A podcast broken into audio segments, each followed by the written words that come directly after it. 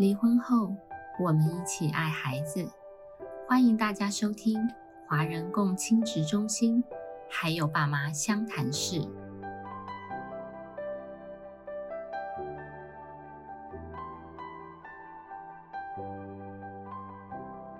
各位听众，大家好，我是今天的主持人，寓所创伤复原中心的主任黄主任。那今天呢，我们要来谈一谈，就是心灵的伤，身体会记住。那我们邀请在身体疗愈呃工作上面经验很丰富的曾立芳老师，来跟我们聊聊这一次的主题。那呃，立芳老师好，请你先简单的自我介绍。你真好，大家好，我是立芳。我在助人工作的养成上。我的原来的训练背景是啊心理治疗，所以我一般一开始学习的比较是在透过语言跟人的情绪、人的经验工作，然后后面但是总是觉得好像这样子透过语言的工作方式好像少了什么，我有一些在跟个案的工作上面会有一些困难，所以就是一路探索。然后后面就是透过一些在台湾的学习跟训练，从嗯身体经验创伤疗法学习到在大脑神经系统上面怎么样去工作人的经验，怎么帮助人去吸收、消化、整合他们经验过的事情。然后接下来就是到出生前出生心理学，比较是在。人的早期经验上，在非语言的那个部分，怎么样可以去支持人的经验，然后把他们曾经经历过的，可以有意识的去摆放在一个对他们来说比较可以是一个资源跟滋养的状态。是，所以好像老师在呃这个助人工作上面的呃工作的取向是有一些。呃，不一样的取向，好，从语言的，然后后来到呃身体的，然后再是出生心理学。那呃，我相信老师在助人工作方面的经验很丰富。那可不可以跟我们聊一聊，就是在协助呃性创伤幸存者的工作经验里面，怎么样用身体疗愈的？方式来协助这些人呢？我在这个身体取向的工作上学习到一件很重要的事情，然后呢是在过去受传统心理治疗里面很不一样的一个视野，是所有的工作都是朝向支持当事人、支持人，可以朝向更多的安全跟更多的资源，然后怎么样他在他的神经系统。在他的生活，在他的关系上面，可以有更多的稳定，然后更多的去朝向他所渴望的方向，然后同时可以感受到自己是被支持的。然后性创伤它是一个特别的创伤类型，它的一般的工作原则会跟我们大部分的创伤工作类似，但是它特别会有一些在，就是随着。发生的时间、发展阶段的不同，以及整个过程，它可能会更多的有在那个关系跟适应上，然后在自己身体的界限跟控制感上的一些被破坏的经验。所以在工作的过程，其实有很多会在这个上面，怎么样建立更多的安全，然后去意识到创伤经验。创伤事件发生在过去，因为大部分的时候，所谓的创伤后压力症候群，它会是我们的身体、我们的神经系统一直停留在创伤事件发生的当下，然后我们的身体还不知道已经结束了，于是它一直在高度的警戒跟高度的防卫当中。于是当这样子的状态来到现实的生活。来到不是创伤事件时候的状态，跟其他的关系里面，它其实会带来非常大的挑战。比方说，那个情绪的不稳定，或是很快的防卫系统会出来。所以，很多的工作会放在怎么样帮助当事人分辨过去、现在，分辨安全跟危险，然后这样子的分辨是从不管是他在意识上、在心理，还有在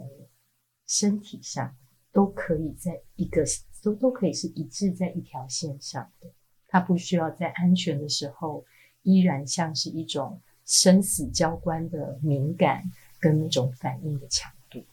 所以我相信我们在接触这个性创伤的幸存者，呃的个案里面，会发现他很容易出现这个呃创伤再现啊，过度警觉的这个反应。所以老师刚好提到说，怎么样去区辨过去跟现在是不同的，然后它是呃。定位在现在的这个此时此刻，哈，然后再来是过去发生呃一些创伤的事件是啊没有安全感的，没有被支持的，所以我们怎么样提供他自己，或者是透过我们的呃智商治疗里面，可以重新经验到安全跟被支持，我想这是一个很重要的一个呃协助的一个方向。那在今年呃发生 Me Too 事件之后。其实我们也会陆续接触到个案，就是受到呃这个社会新闻啊、媒体的影响，然后就会扰动到我们的情绪，然后甚至可能就会呃回到过去的一些创伤的一个场景或者是情绪。那我们可不可以请老师提供我们，就是说，哎，我们如果遇到呃，就是也许我们不是是性创伤，也许是创伤的幸存者。然后再被外界的新闻或事件在勾起自己的一些不舒服的情绪的时候，我们可以怎么样来调节我们自己？也就是说，可不可以有一些简单的一些自助的方法？嗯，我想先首先有一个是看到你被引发的反应，然后可以接受它。当然，它不会是愉快的，但是可以了解它。因为这些所谓被扰动的，它其实是大脑给我们的一个警戒讯号，意思是现在就是透过那些画面事件，有一些你过去的经验被唤醒，然后当它没有真正被安顿，或者是安顿的还不够的时候，我们的大脑会再一次嗅到危险的讯息，所以那个不舒服其实是我们的系统，它试图要保护我们。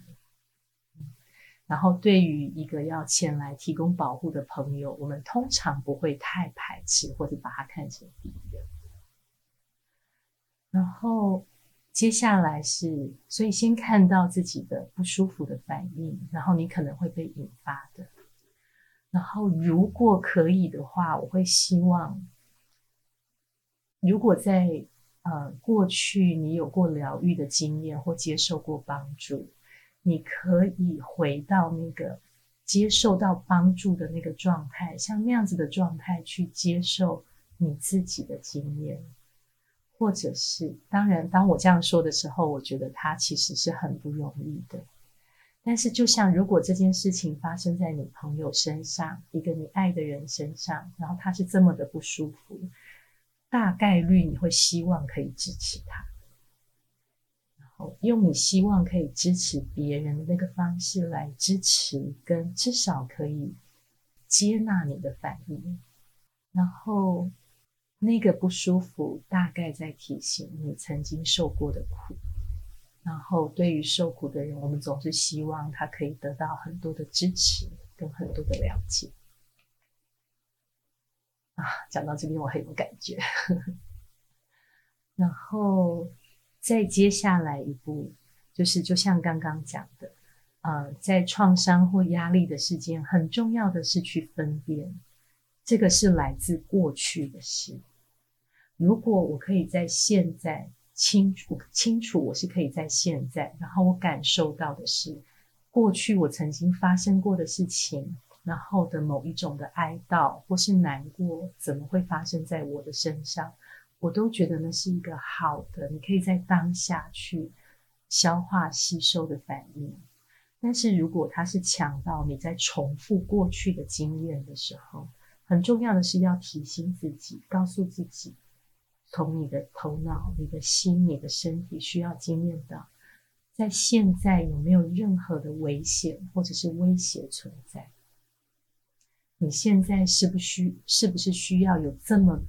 大量、这么密、